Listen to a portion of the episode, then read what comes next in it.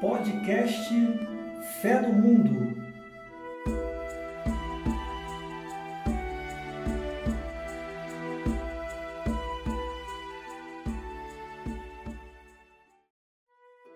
Olá, Érica. Olá, Isadora. Olá, Ricardo. Olá, Tudo boa bom, noite. meus companheiros de podcast? Olá, boa noite. Boa noite. Boa noite. Quanto tempo? Aproveita, Bia, dá boa noite pro pessoal lá da, de Angola, da Bélgica, da Ah, Costa sim, Rica, dos boa Estados Unidos, noite. né? É, nossos ouvintes internacionais.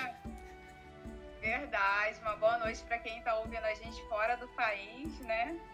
Então, sejam todos bem-vindos ao nosso podcast Fé no Mundo. Bendito seja Deus e a paz de Cristo pra, para todos vocês. Então, meus, meus amigos, eu quero começar o podcast hoje meio que como se fosse um podcast de fofó. Eu vou fazer umas perguntinhas para vocês, assim, meio que querendo saber um pouquinho da, vi- da vida de vocês, tá? É, sobre a família, sobre como é a família de vocês. Se vocês são casados, se têm filhos, se tem pai e mães vivos, se foram criados pelos pais ou não. E aí eu gostaria de saber quem quer começar aí falar um pouquinho da sua vida familiar. Pode ser, Érica? Pode sim.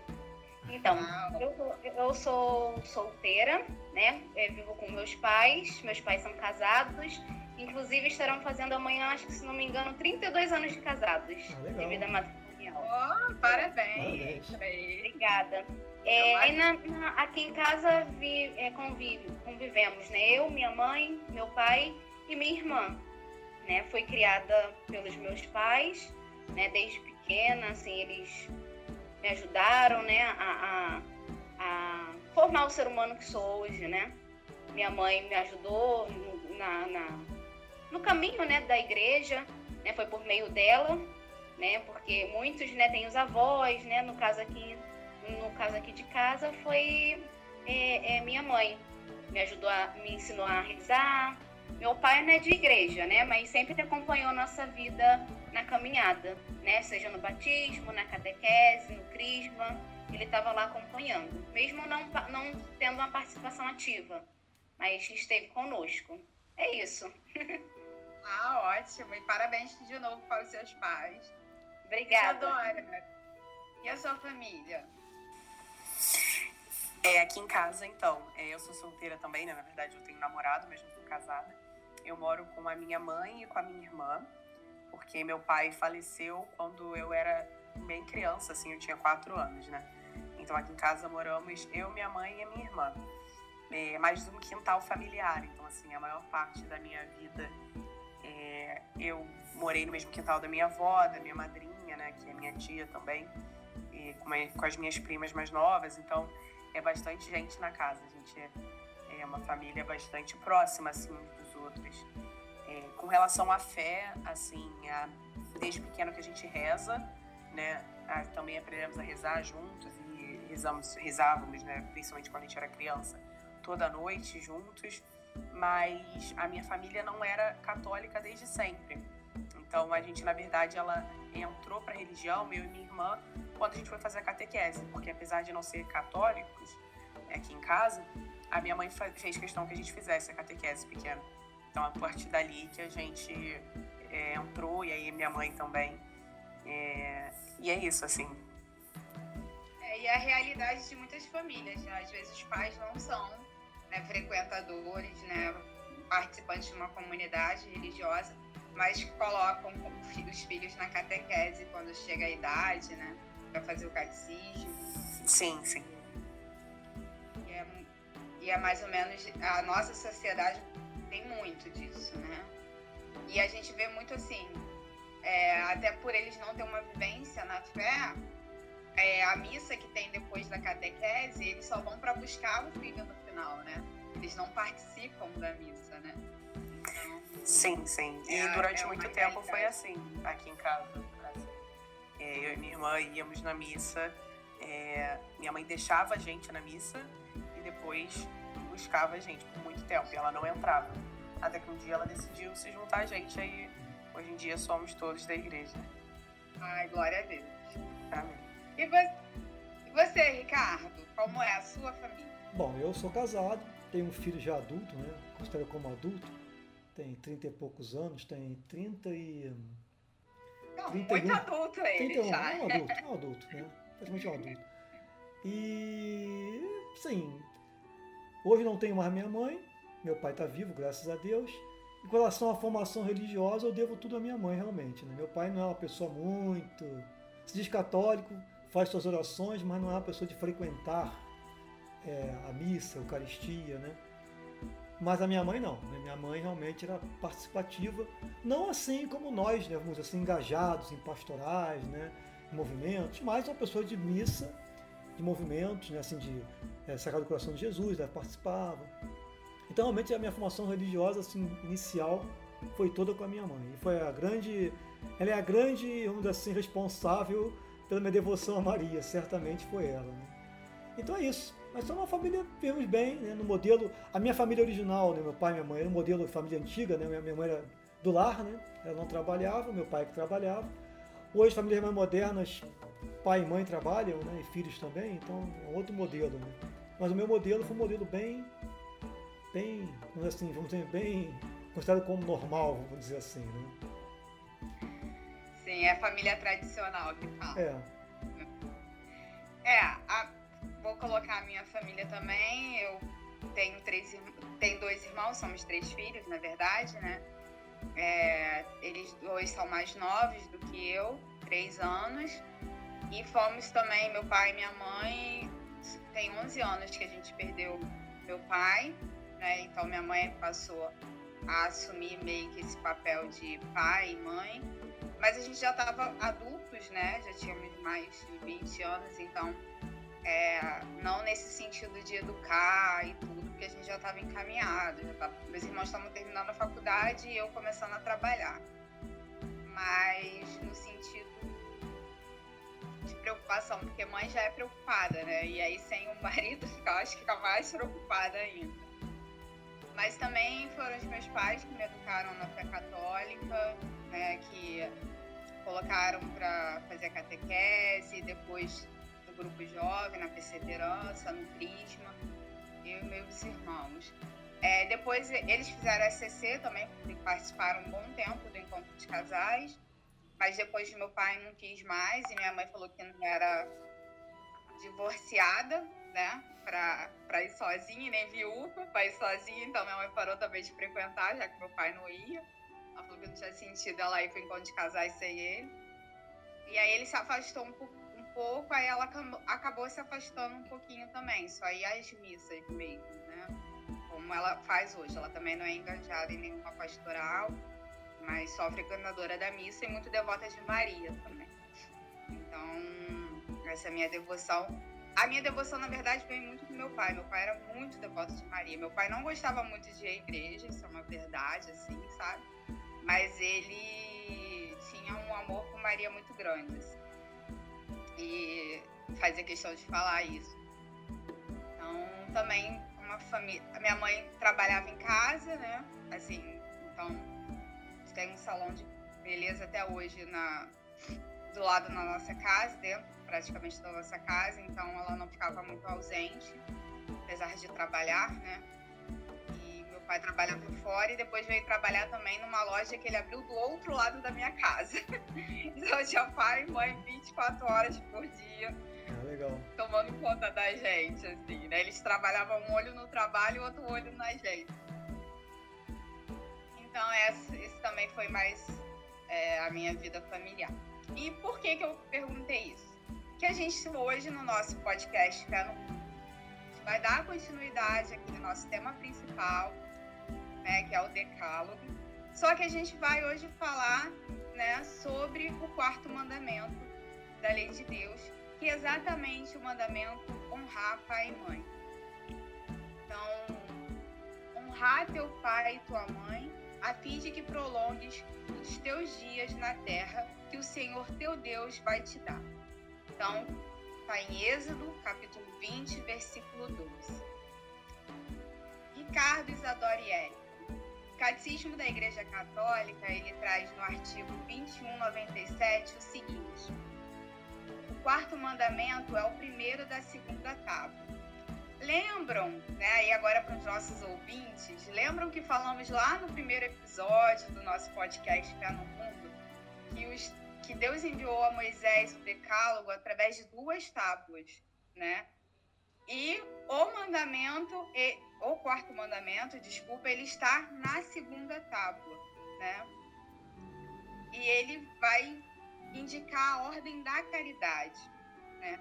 O que Deus queria com esse quarto mandamento? Né? Segundo o catecismo da Igreja Católica, Deus quis que depois de si, né, ou seja, depois que a gente prestasse honra e culto a Ele, nós deveríamos amar e honrar os nossos pais, a quem né, nós devemos a vida e nos transmite o conhecimento de Deus, né? Fazem com que a gente inicie a nossa caminhada religiosa, como a gente falou aqui, que foram os nossos pais, né, que deram esse pontapé e que fizeram com que a gente fizesse catecismo, crisma e etc.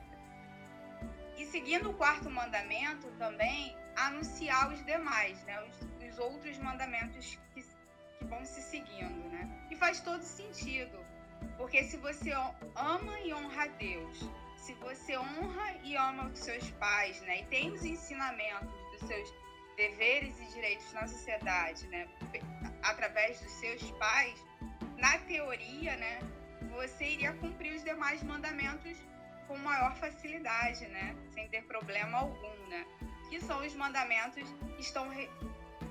que vão ali ao respeito particular pela vida, né. Gente falou que o quarto mandamento ele se encontra na ordem da caridade e os demais eles vão entrar nesse respeito particular pela vida que é o não matar, né?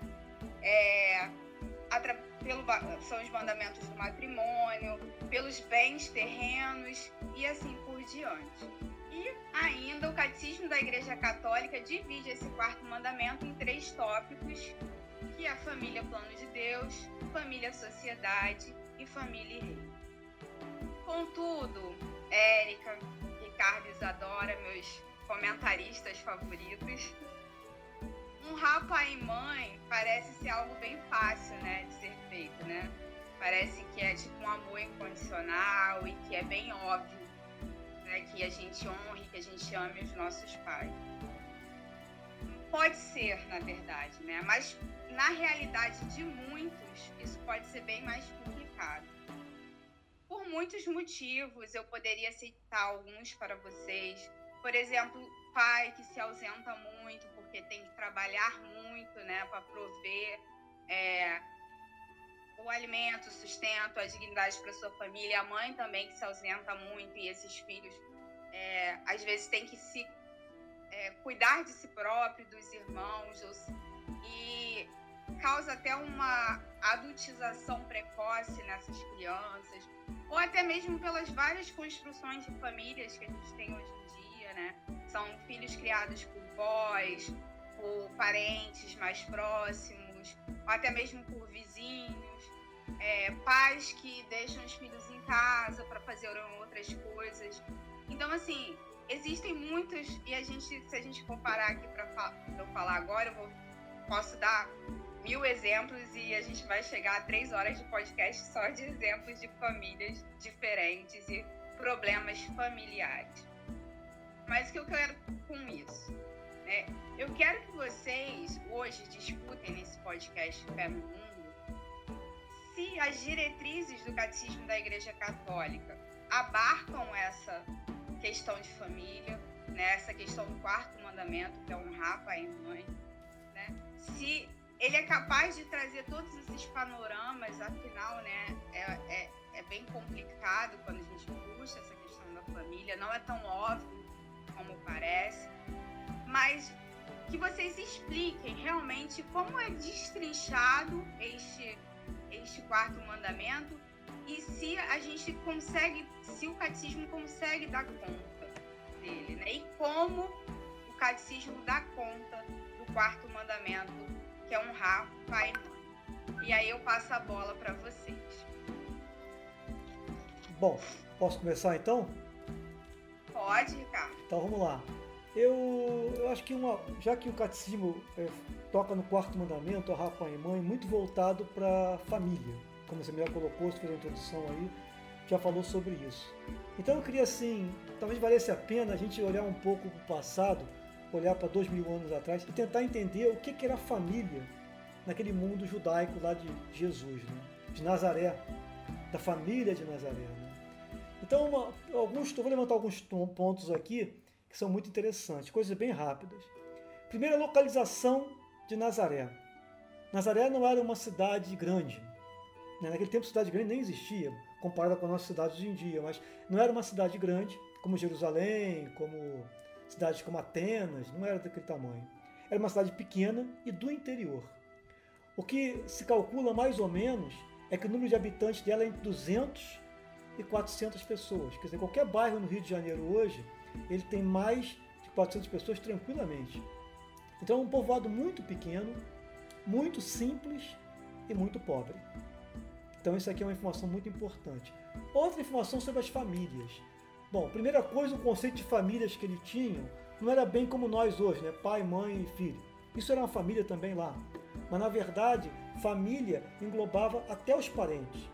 Porque numa cidade pequena como essa, por exemplo, nós temos que entender o seguinte: é, as pessoas geralmente nasciam em Nazaré, cresciam em Nazaré e morriam em Nazaré. É difícil alguém sair de Nazaré e ir para Jerusalém, ir para qualquer lugar, Carfarnaum, formar uma família. Geralmente as famílias ali mesmo, elas, elas, elas conheciam alguém ali, namoravam, casavam e construíam uma casa ali. Eu até lembrei quando a Isadora falou ali agora da família dela, do quintal dela, da avó, da tia, algo desse tipo. As casas iam sendo construídas, a princípio, próximo à do pai. Então as famílias no fundo da cidade tinham famílias, que no fundo nas suas raízes eram parentes, tinham patriarcas e em torno deles formava a família. É... Outra questão importante é a solidariedade, porque esses, essas pessoas de Nazaré, elas, por exemplo, tinham uma vida muito solidária. Elas compartilhavam, por exemplo, ferramentas. Na época da colheita, do plantio, a ferramenta era comum. Elas compartilhavam ferramenta. Elas compartilhavam forno. O forno, né? A família que eu falo assim, imagina teu pai, tua mãe, tua avó, aquela família mais próxima ali compartilhava o forno de manhã. Certamente, se faltasse algum ingrediente para o pão, uma emprestava para outra. Né? Havia esse espírito solidário. Né? Então, a, a, a família, no tempo da colheita, todos se reuniam para a colheita. Então, o trabalho era, de modo geral, mais para o homem, trabalho físico, mas no dia da colheita, todos se ajudavam na colheita. Outra questão importante é que, no fundo, a família era o centro da proteção, do apoio e da subsistência. Por isso que alguém largar a família era muito difícil. Vai ficar totalmente desprotegida. Você ir para outra cidade, viver num mundo que já tem as suas famílias, como é que você entra nas outras famílias? Não tem como entrar. Era um ambiente mais fechado. E o último ponto, penúltimo ponto, é a religião. Ora, imaginemos, uma cidade pequena, não tinha uma grande sinagoga. Provavelmente a sinagoga dessa cidade era uma casa muito simples, muito humilde. É, Aconteciam os cultos no sábado, como todo judeu, participava, mas tem um detalhe: nas cidades menores não tinha os fariseus, não tinha os escribas e não tinha os, os, os, os sacerdotes. Eles não vinham, eles vinham nos grandes centros. Tanto que os problemas que Jesus vai ter com essas pessoas é depois que sai de Nazaré. É claro que ele vai encontrar com essas pessoas, com doutores da lei, com os escribas, pessoas mais cultas, né, mais elitizadas. Ali em Nazaré não era assim. Tanto que no dia do, do culto seria lá o Pentateuco e o, o, o, o ancião, né, o, varão adulto, ele podia dar sua opinião sobre o tema.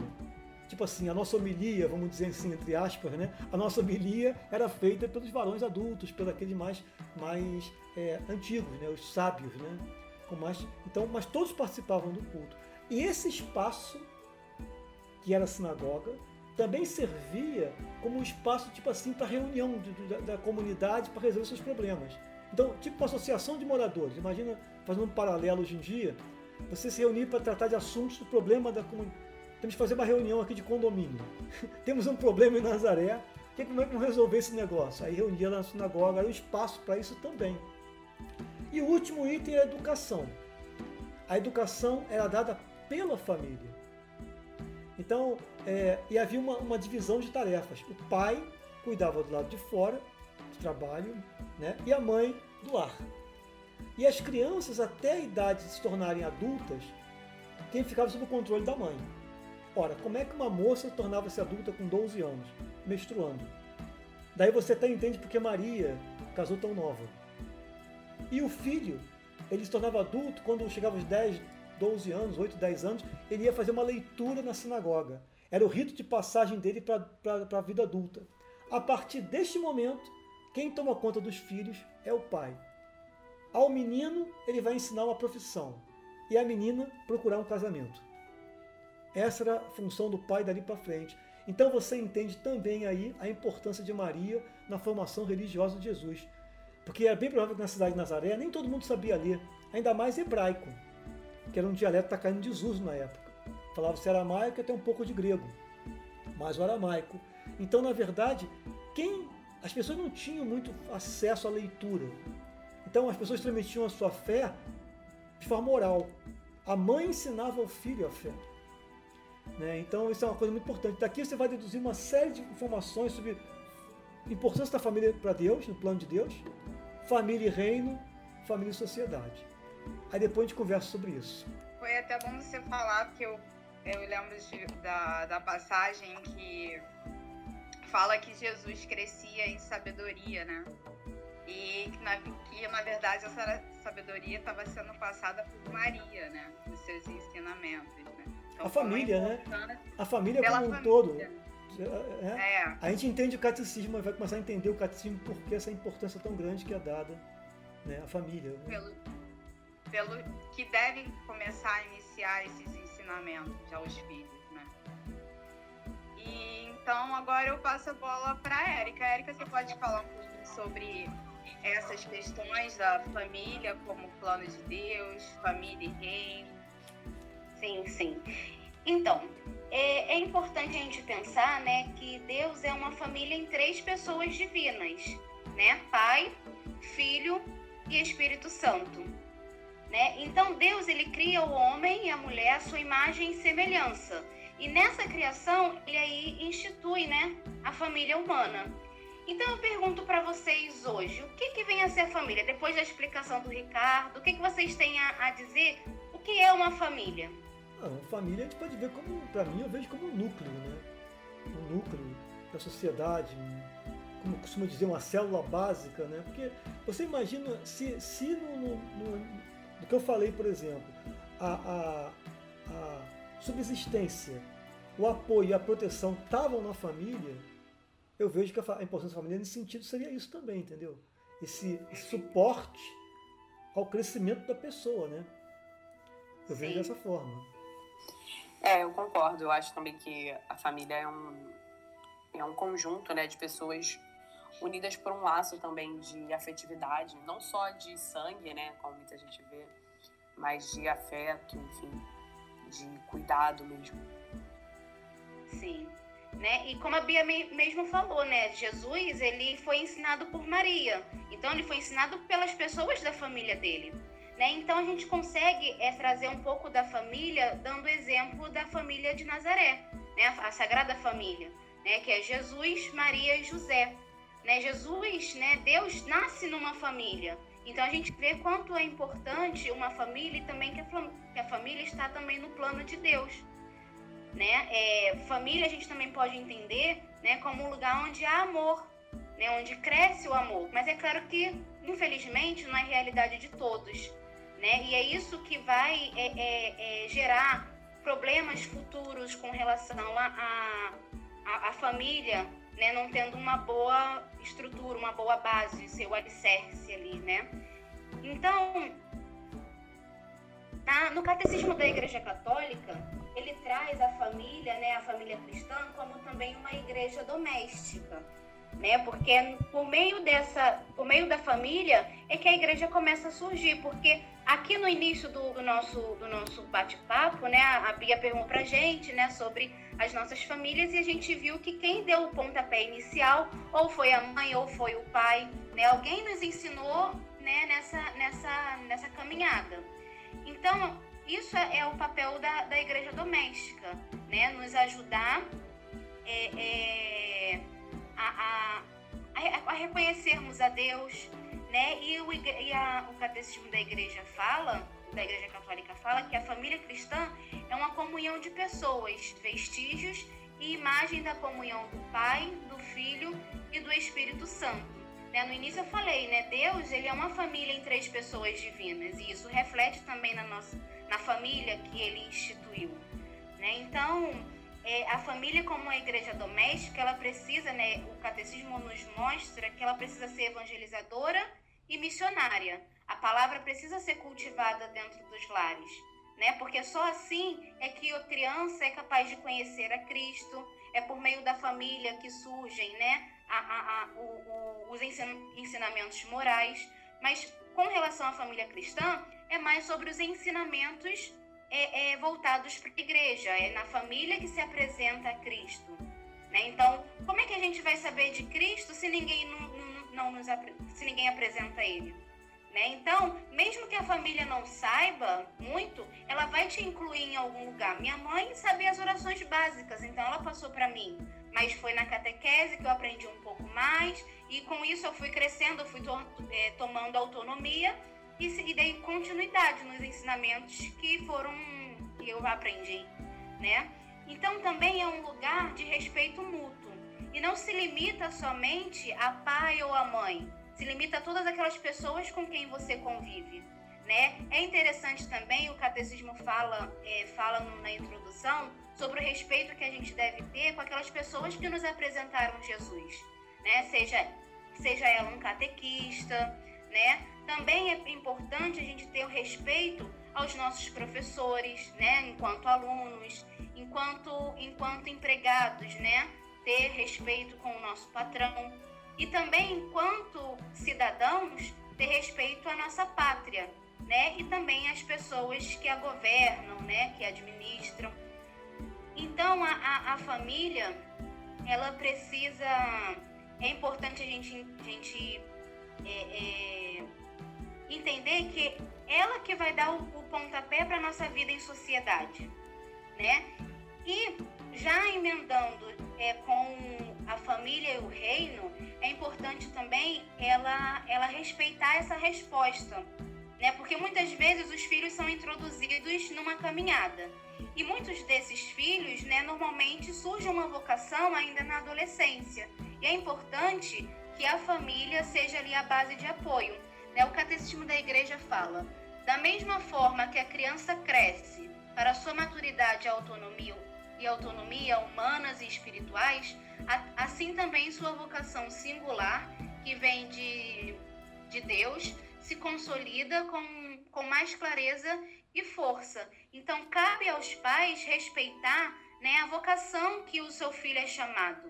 Né? Então, o, a família e o reino, na, no catecismo, ele trata basicamente disso, sobre é, é, a vocação que o filho quer seguir, o respeito que ele merece ter e o apoio da família. Né? Porque muitas vezes né, a gente pensa que nem todo padre é, que chegou a, a, a esse ministério teve o apoio da família né? Então é importante a família ter, ter dar esse apoio a, a qualquer tipo de, de, vocação que o filho é, é, tomou, né? É, teve iniciativa e tudo mais. E era basicamente isso que eu queria falar por enquanto sobre família no plano de Deus e também família e reino. É, Érica, eu concordo plenamente com o que você falou. E assim, se eu posso trazer uma contribuição também para além do que o catecismo traz, porque como a gente tem tratado, o catecismo foca muito na parte do que é família e do papel da família, mas ele fala pouco sobre a questão do honrar pai e mãe, do que significa mesmo esse mandamento. E muitas vezes a gente acha que é um mandamento que não precisa de muita explicação. Você sabe o que é honrar? Ah, então honrar pai e mãe é obedecer, é respeitar. Mas vai além disso. É, a gente tem tratado também desde o início de, desse episódio do podcast que existem diversos tipos de família. Algumas, a maioria das famílias, todas as famílias têm seus próprios problemas, alguns comuns, outros mais inusitados. E isso às vezes realmente dificulta essa questão do honrado, obedecer, respeitar. Mas existem diversos motivos por qual a gente deveria fazer isso, né? deve fazer isso. É, o primeiro já foi citado é, aqui no podcast nesse episódio, que é o mandamento de honrar pai e mãe. Ele é um mandamento que vem com uma promessa. Então, você honra os seus pais e você vai ter uma vida próspera.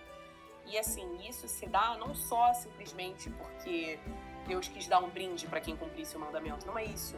Mas é porque a partir do momento que você consegue respeitar as autoridades, que você consegue aproveitar a sabedoria que vem das pessoas mais velhas, das pessoas que estão em posição de hierarquia é, com relação a você, você consegue prosperar na vida, você consegue, enfim, ter uma relação mais saudável né, com as coisas, não só do mundo, como as coisas da fé. Fora disso, eu retomo também o que já foi falado, é, honrar os pais. A gente deve honrar nossos pais porque eles são as autoridades que Deus concedeu para gente, abaixo dele, digamos assim. Então, é, se a gente nasceu, basicamente, a gente deve isso aos nossos pais. É, a maioria de nós, se foi bem criado, se teve uma boa educação, ou se teve qualquer coisa, é, se deve aos nossos pais. E eu digo a maioria porque realmente alguns pais são ausentes. Alguns pais não podem completar a educação dos filhos. Por exemplo, meu pai faleceu quando eu ainda era mais nova, mas ele era muito presente até o momento que, antes dele falecer. Agora, existem pais que realmente optam por não fazer isso. Então, é, mas mesmo assim, você não ficou desamparado em muitos momentos. Então, tem um avô, tem uma avó que exerce esse papel, tem um tio, tem uma tia, tem sempre alguém que exerce esse papel de autoridade, né? Então, a gente deve muito sempre a alguém que teve compaixão de nós e que cuidou de nós mesmo quando nós éramos muito pequenos. Fora isso, a gente também tem um exemplo na própria Bíblia, né, de Jesus. É, a Bia já trouxe o exemplo de Jesus no templo, né, na verdade, e eu, eu trago três passagens que mostram como a relação de Jesus com a família era importante.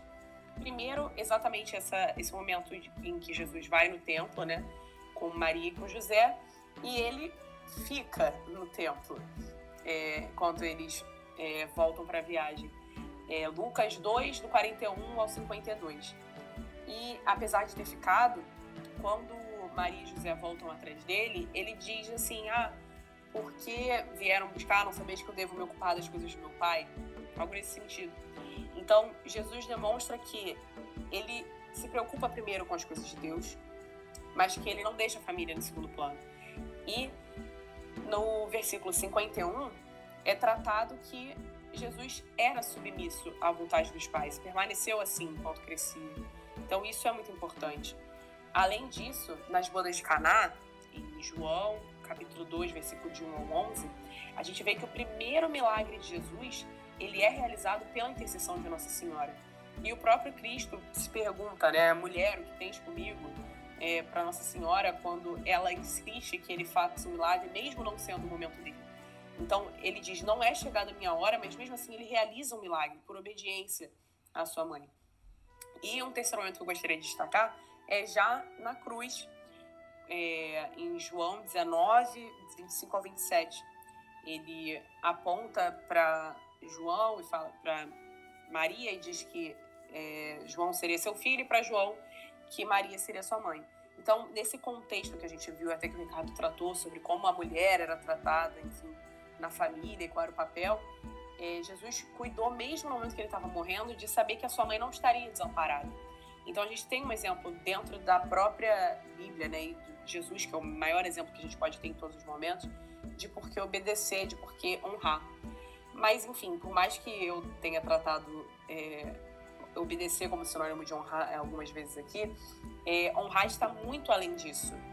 É, não só obedecer, não só respeitar, mas é valorizar, perdoar os pais, mesmo quando eles não pedem perdão, é, dependendo de algumas situações, reconhecendo que todo mundo é humano, é, falando bem deles para as outras pessoas, com estima, então cuidando, gostando deles mesmo, buscando sua sabedoria, conversando, se aconselhando, apoiando os pais em alguns momentos de maior dificuldade. É, quando o filho é menor de idade, é claro que ele deve obediência aos pais, né, enquanto está na sua casa, enfim. Mas depois que sai de casa, nem sempre é questão de obediência, mas é, permanece o respeito. Então, é, você conseguir tratar os seus pais como efetivamente pessoas que são importantes para você e que têm essa autoridade, que têm essa sabedoria, que podem acrescentar algo. Então, honrar pai e mãe não é um mandamento que a gente deve seguir só quando eles fazem as nossas vontades, ou quando os pais são ótimos, ou quando são perfeitos. Porque, na verdade, ninguém é perfeito. Mas é um mandamento que a gente deve olhar como é, o fato de você conseguir respeitar, tratar com estima e valorizar a autoridade que Deus colocou sobre nós. Então, é, pensando nisso e pensando, por exemplo, que em primeiro lugar a gente deve honrar a Deus, adorar a Deus, conecto com o que a Erika tratou no final, falando sobre família e reino. Que se você, por exemplo, é, você deve obediência aos seus pais, mas seus pais pedem para pecar, então não é, é, Você não vai desobedecer o mandamento se você não obedecê-lo e não vier a pecar. Ou então, se você sabe que a sua vocação é determinada e seus pais são contra isso, você, seguindo a sua vocação, você não está pecando contra honrar pai e mãe, que em primeiro lugar você deve adorar a Deus. Agora, tudo tem é, certo. Deve, é preciso ser exercido com temperança. Então, é, com prudência. Então, a gente precisa identificar bem, né? O que é, vem em primeiro lugar, o que vem de Deus, e em segundo, enfim, o que vem das autoridades desse mundo. Então, é isso, assim. Quando a gente deve pensar em honrar nossos pais, é pela posição que Deus nos colocou em nossas vidas e sabendo que a gente deve se, tentar se reconciliar sempre que possível. É, e se não puder ter tão perto é, a figura dos nossos pais, se for algo especialmente doloroso para nós, é, por qualquer motivo, que a gente possa honrá-los mesmo é, tentando trazer o perdão ou é, falando com estima, né? Falando com, pelo menos não, é, enfim, não falando mal deles para as outras pessoas, algo do tipo. E que a gente possa saber honrar todas essas autoridades, né? Para além de obedecer, que a gente possa é, tratar sobre todos esses outros aspectos mesmo que foram tratados. Bem, Bia, eu queria fazer é, três observações em cima do que a Isadora foi falando, fui me lembrando aqui. Né? A primeira é com relação a essa questão, ela falou de Maria ficar só. Né? Porque também naquela época acontece, o responsável pelo sustento da casa era o marido. E uma, uma esposa sem marido, isso é, viúva, quem deveria cuidar da esposa, da mãe, era o filho. Então, só tinha, se Maria não fosse acolhida por João, só teria um caminho para ela, que era a prostituição, que era o único trabalho que a mulher faria. Só tinha para ela esse único trabalho, existia outro trabalho. Pelo na cultura judaica seria assim. E aí a gente vê uma questão importante com relação ao rapaz e mãe: o amparo dos pais. Quer dizer, na verdade, se Jesus está falando aquilo ali, não só por isso, claro, principalmente por isso, mas também por causa de amparar, amparar sua mãe na velhice. Então, a nossa responsabilidade com nossos pais na velhice. O segundo ponto, quando a própria Isadora falou que é, não sabeis que deveria cuidar das coisas do meu pai, das coisas do meu pai. Na verdade, Jesus tinha uma ideia de ampliar o conceito de família. Jesus começa numa família, numa família de Nazaré, mas sua intenção é fazer cuidar da grande família humana. Na verdade, todos nós somos irmãos a partir de Cristo. Então a ideia dele é ampliar esse, esse conceito. E um terceiro ponto com relação a, a, honrar pai e mãe, já tocando nesse assunto que é o, é o, é, é o X da questão, né? É, nós temos que pensar também, já que eu falei, falei em Nazaré, naquele tempo há dois mil anos atrás, o quanto custava uma desonra aos pais. Você imagina você ser educado numa cidade pequena, 200, 400 habitantes, e você fazer uma coisa que eticamente seria errada. O quanto isso desonrava os pais que te educaram. Então, honrar pai e mãe também é levar, é reproduzir na sua vida tudo aquilo que você recebeu de bom ensinamento dos seus pais. Isso estaria honrando seu pai e sua mãe.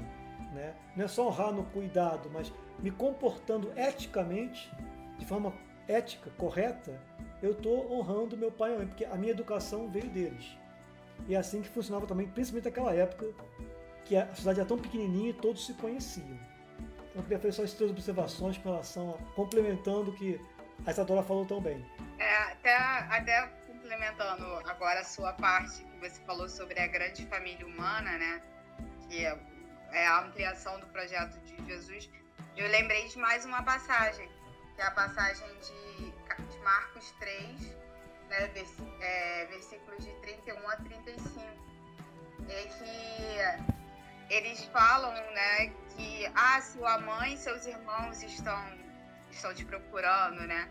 Aí Jesus diz, todo aquele que fizer a vontade do meu Pai, que está nos céus, é meu irmão, minha irmã e minha mãe. Né? Então, assim, ao fazer a vontade de Deus, a gente está é. entrando dentro dessa família.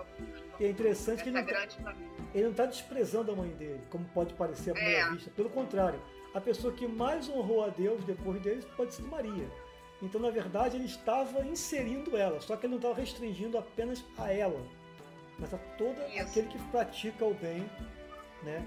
É meu pai, é minha mãe, é meu irmão. É porque muitos podem usar essa passagem para dizer que Jesus estava negligenciando é. Maria, não. né? E na verdade não. Pelo contrário. Ele estava ampliando, né? Pelo contrário, ele estava. E acrescentando também só uma parte da família o reino, que até Isadora falou que quando você. Tipo, os pais que não que não aceitam o chamado da vida do filho a uma vida consagrada, uma vida sacerdotal, e o filho não está tipo, não obedecer aos pais, que a gente deve obedecer, mas, tipo, ir para a vida é, sacerdotal, mesmo que o pai não queira, na verdade, ele está fazendo o correto, né? Porque na passagem mesmo de Mateus 10, 37, é, Jesus diz: Quem ama o pai e a mãe mais do que a, a mim, né? Deus diz, né? Não é digno de mim.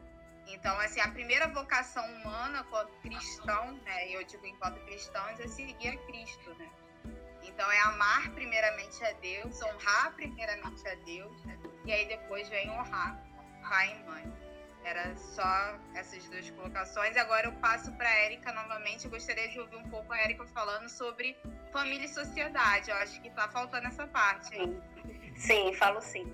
Só que antes de, de entrar nesse tópico, eu queria comentar um pouquinho sobre a passagem que Jesus faz o primeiro milagre.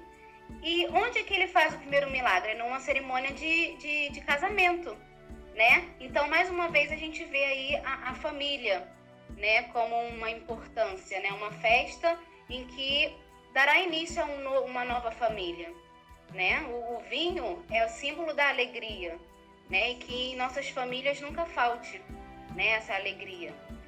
É, e é muito utilizada, né, uma passagem muito utilizada nas cerimônias matrimoniais, né? Você a gente já foi em um casamento que com certeza em algum casamento da vida teve essa passagem, né, que nos faz refletir, né, sobre a importância da família.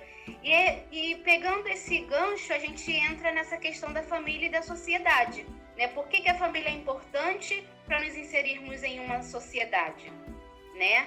É, é, o catecismo fala que a família é a célula originária da vida social. E se a gente for pensar um pouquinho aqui é, sobre, sobre as famílias, sobre a, aquelas, aqueles criminosos, por exemplo, por exemplo, que não vêm de uma, de uma base.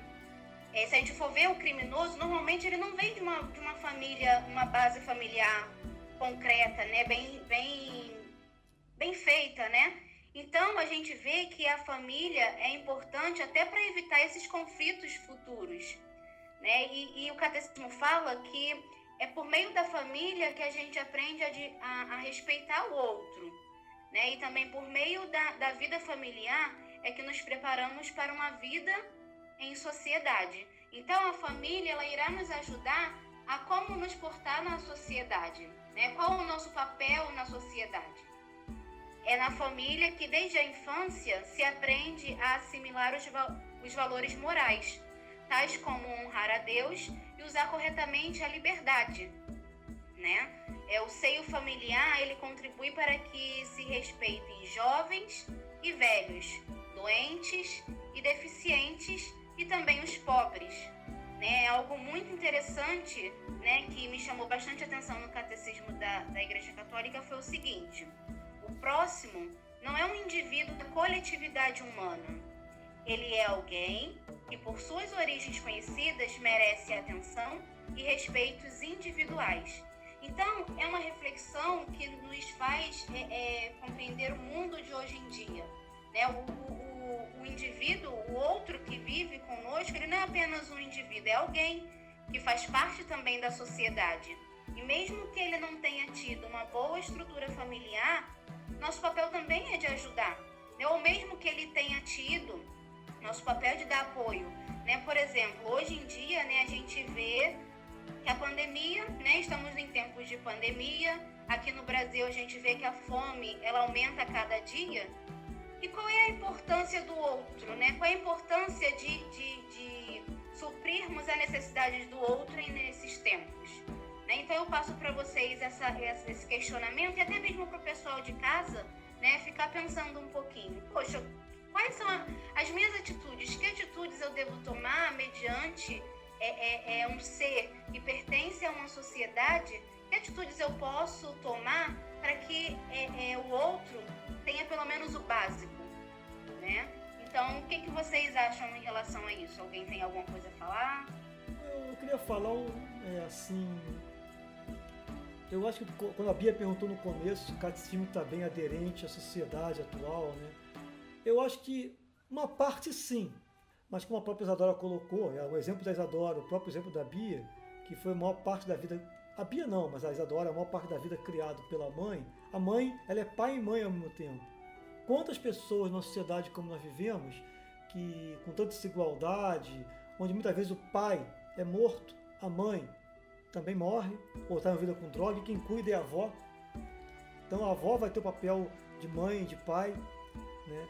E aí, muitas vezes, eu acho que nós também temos que, como igreja, né, igreja católica no caso, igreja cristã, nos preocuparmos em, na ajuda a essas famílias para poder ajudar a criar essas pessoas, a criar essas crianças.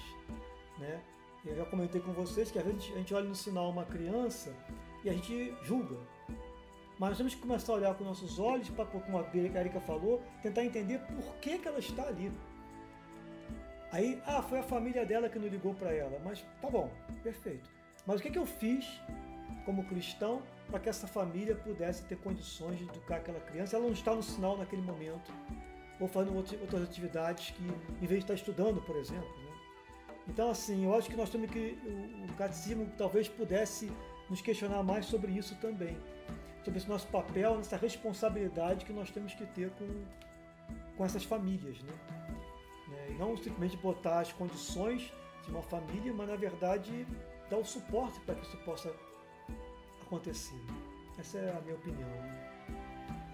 É, tanto que, porque lembrando, né, até eu falei no início, quando houve a divisão das duas tábuas, né, quarto mandamento ele entra na ordem da caridade, né?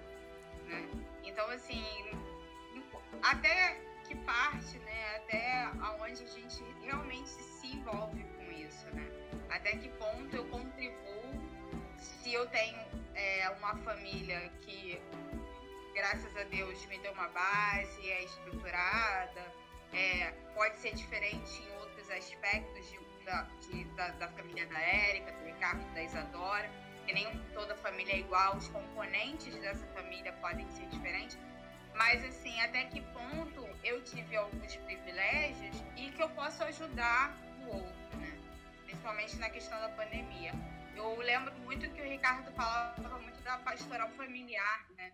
E ela tentava nesse sentido, dentro da igreja, ajudar, né, as outras famílias. E eu me pego muito pensando nisso, é, principalmente na questão da educação né? Como a Erika falou do, da criança que vira né, um marginalizado, né? Que, fi, que fica à margem da sociedade por muitas vezes não ter o pai, não ter a mãe, não ter possibilidade de estudar, é, não ter quem leve na escola. É, e eu lembro uma vez que uma amiga minha, que é professora da rede pública, é, trabalha, trabalhava numa escola perto de uma comunidade na segunda-feira, dando aula de religião até dentro da escola para ensino fundamental. E ela falou que no primeiro horário da segunda-feira as mães iam de moto levar as crianças super drogadas e às vezes com um cara de um fuzil para deixar aquela criança na escola porque elas estavam saindo do baile funk. E elas, sabe, ficava como que eu vou trabalhar religião com essas crianças? Como que eu vou fazer um, tentar fazer uma transformação, uma, uma educação realmente transformadora na vida dessas crianças? se a realidade de vida, de mundo delas é tão distante do meu. E isso é uma coisa que eu fico me questionando muito. Em que ponto a gente, quanto sociedade, né, e quanto privilegiados somos de ter tido uma família é, estruturada, estruturada, ajudar essas pessoas que não têm. Então vai muito além, né, do que é um, né, eu acho do que a gente pode pensar quanto, enquanto família. E é isso eu fico me questionando muito. É, assim, eu, eu vendo seu relato, assim, eu penso que que bom que pelo menos essa mulher mesmo drogada levou a criança para a escola, né? Que ela conseguiu ter uma. É, ter, pelo menos teve. Visão, né? É, porque tem muita gente que nem isso consegue, né? Tem muitas famílias também que não fazem, não só por negligência, mas por impotência, né?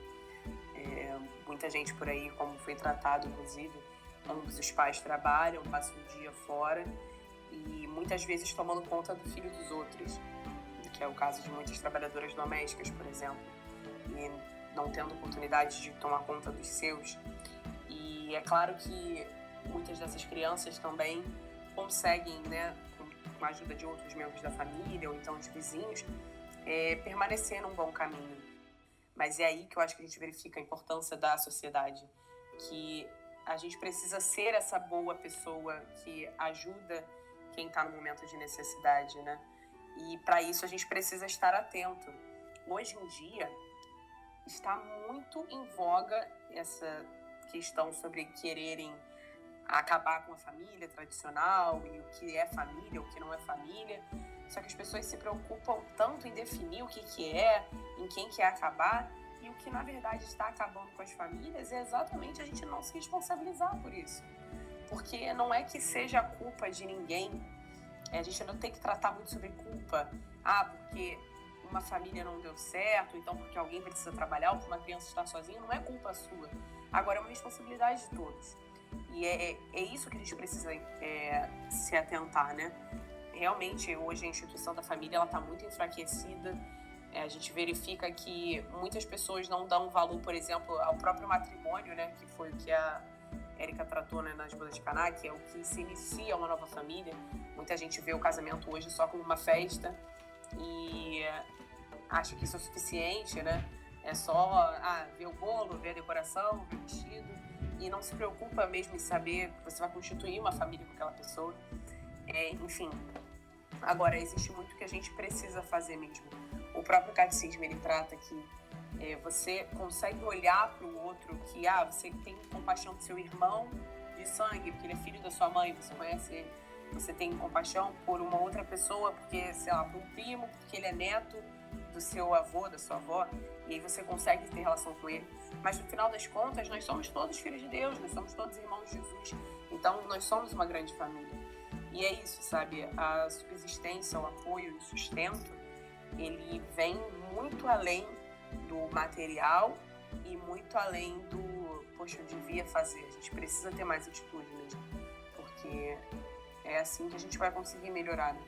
Eu queria acrescentar, já que a Isadora falou, me lembrei de outra coisa também que a gente comentou no outro dia.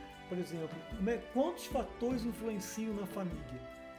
Nós queremos uma família padrão, bonita, né? perfeitinha. Mas, por exemplo, até situações políticas podem influenciar nisso. Por exemplo, quando a gente desvaloriza a função do trabalhador, né? quando desvaloriza os direitos do trabalhador, por exemplo, piora a situação dele. E, consequentemente, vai piorar a situação da família. Quantas pessoas levantam de madrugada, lá de longe, levam duas, três horas e meia, duas horas e meia para chegar no trabalho, trabalham forte, pesado, mais duas, duas horas e meia para chegar em casa. Quando chega em casa, o filho está dormindo, a mulher também trabalha fora. E aí, se a gente não lutar Olha como é uma coisa tão assim, parece que não tem nada a ver uma coisa com a outra. O que tem a ver política com família? Tem tudo a ver. Porque se você não lutar por uma, uma situação melhor, as famílias não vão ter condições de criar seus filhos melhor. Né? Uma condição mais digna. E a gente cai naquela situação que eu falei no começo. Foi o que mais ou menos a Isadora falou. Quer dizer, o que, que a gente faz é só fazer em termos materiais, é bacana, eu acho fundamental, acho muito legal. Mas também pensar nessa estrutura, dar suporte para a família poder existir. Né? Sim, e eu até, no, no quando estava estudando, eu separei até uma parte aqui. Os filhos de nossa pátria, os filhos de nossa mãe igreja, todos estes constituem a sociedade e merecem atenção. Merece cuidado, merece políticas públicas necessárias capazes de suprir as necessidades dos indivíduos e de suas famílias. E foi justamente o que foi o que falamos agora, né? E, e isso é tratado, né, no, no catecismo. É, não, assim, eu estava até procurando aqui qual era o, o, a numeração, onde está isso, só que eu acabei não encontrando. Mas é alguma coisa relacionada a isso que foi dito no catecismo. Né? Então não é algo que a gente está tirando da nossa cabeça. É, e, né? Hein, Érica? E também o que a, a Bia falou, se essa mãe levou essa criança, mesmo na situação que ela estava, na moto lá, no colégio, é porque ela tem colégio público. Se fosse um colégio pago, aí o cara não levava mesmo, o cara não tinha condições de pagar. Olha, um pequeno detalhe, um pequeníssimo detalhe, por ser público, essa criança pode estudar. E a mãe pode levar ainda. Ainda bem que ela levou, como a Isadora falou. Ainda bem que levou. Mas se não fosse um colégio público, olha a importância do público aí de novo. Olha a questão da política de novo. É, tudo rola, tá ligado, né? Não é uma coisa só estanque, família e o resto. Não. Família está na sociedade, está no mundo, está envolvido em todas as situações da sociedade. Né? É, então que possamos ter um olhar diferenciado para as famílias, né? E, e ter um olhar em nós, enquanto famílias bem estruturadas, como pode ser a nossa função em relação às outras que não são. Né? E até mesmo nós, nas nossas profissões, né, a gente pode também ajudar o outro. Né? É, seja uma ajuda financeira, mas seja também uma orientação. Né? A gente que lidar com adolescentes, né? no meu caso eu sou professora, mas também sou catequista de, é, de, de, de perseverança, eu lidou com adolescentes, e, e nessa faixa de idade surgem muitos questionamentos, surgem muitas tentações que muitas vezes não são boas. Então, qual é o nosso papel enquanto cidadão? Né? Enquanto pessoa que quer ver o outro bem. É claro que a gente não quer que um aluno nosso, ou um perseverante, ou um cate catequizando, se torne uma pessoa é, é, que esteja à margem da sociedade. Mas qual foi o meu papel diante das situações que me foram apresentadas? Né? Então, a gente, então vale muito a pena a gente refletir é, sobre isso, né? o nosso papel enquanto cristãos. É, e, e, eu até separei mais perguntas, mas acho que todas já foram é, respondidas nessa, nessa conversa final. Né? Então, eu acho que vale mais essa reflexão né, que a gente levantou agora no final do nosso papel né, mediante a sociedade, mediante a outro que também é um alguém, que também é uma pessoa que merece cuidado. Né? Sim, eu concordo. E eu acho que é importante a gente frisar também que existem diferentes tipos de família, diferentes formações. Então, você, a sua família não deixa de ser família porque não tem um pai, ou porque não, não tem uma mãe, ou porque incluiu uma avó, uma, uma avó, um avô. Existem hoje, a gente sabe que hoje existem famílias que são de segunda união, então muitas vezes existe um enteado, existe um, é, enfim, um meio-irmão e a família não é pior ou melhor do que a outra pela sua formação, mas sim justamente por esses é, laços que são construídos de afetividade, principalmente, e pelos ensinamentos que são transmitidos. Então, que nós, como família, a gente possa cuidar também do outro e olhar para o outro com muita atenção. É, ninguém aqui está falando também para a gente olhar para o mundo inteiro, porque a gente não tem esse campo de visão. Só que quantos de nós sabemos o que o nosso vizinho está passando, sabe? É, se a gente consegue é, ter essa liberdade de, enfim, tratar com o vizinho e falar, olha, se você precisar, eu tomo conta do seu filho, entendeu? Para você fazer alguma coisa hoje, já que você está precisando, ou que eu possa te ajudar de, com uma ajuda financeira, se for necessário. Ou então, se você não conhece o vizinho, não tem nenhuma intimidade, no seu grupo pastoral, na sua igreja, que a gente possa estar mais atento mesmo a ajudar da forma como a gente conseguir, para que esses ensinamentos sejam passados. E que a gente tenha compaixão das outras pessoas quando a gente vê também é, pelas ruas, enfim. É, às vezes a gente está só no metrô, indo para o trabalho, só quer ficar tranquilo. E a gente se depara com as mais diversas situações. Pessoas que estão no mesmo metrô com a gente são super ignorantes, outras pessoas que são muito gentis, gente que está trabalhando, mesmo que informalmente, gente pedindo é, esmola ou qualquer coisa do tipo, e que a gente possa ter o mesmo olhar de compaixão para todos eles. Que cada um que está ali, inclusive a gente, só está naquele lugar, naquela posição, porque a gente teve determinado tipo de oportunidade, determinado é, e uma formação. Então é isso, né? Que para proteger as famílias de uma forma geral, a gente possa continuar perpetuando os valores corretos, né? Não simplesmente defender que todo mundo tem que ter determinada família de uma forma ou de outra, mas que, independentemente da família que você tiver, que você possa buscar é, fortalecer esse espaço de afetividade, dar suporte, ser o suporte e, enfim, passar os ensinamentos corretos.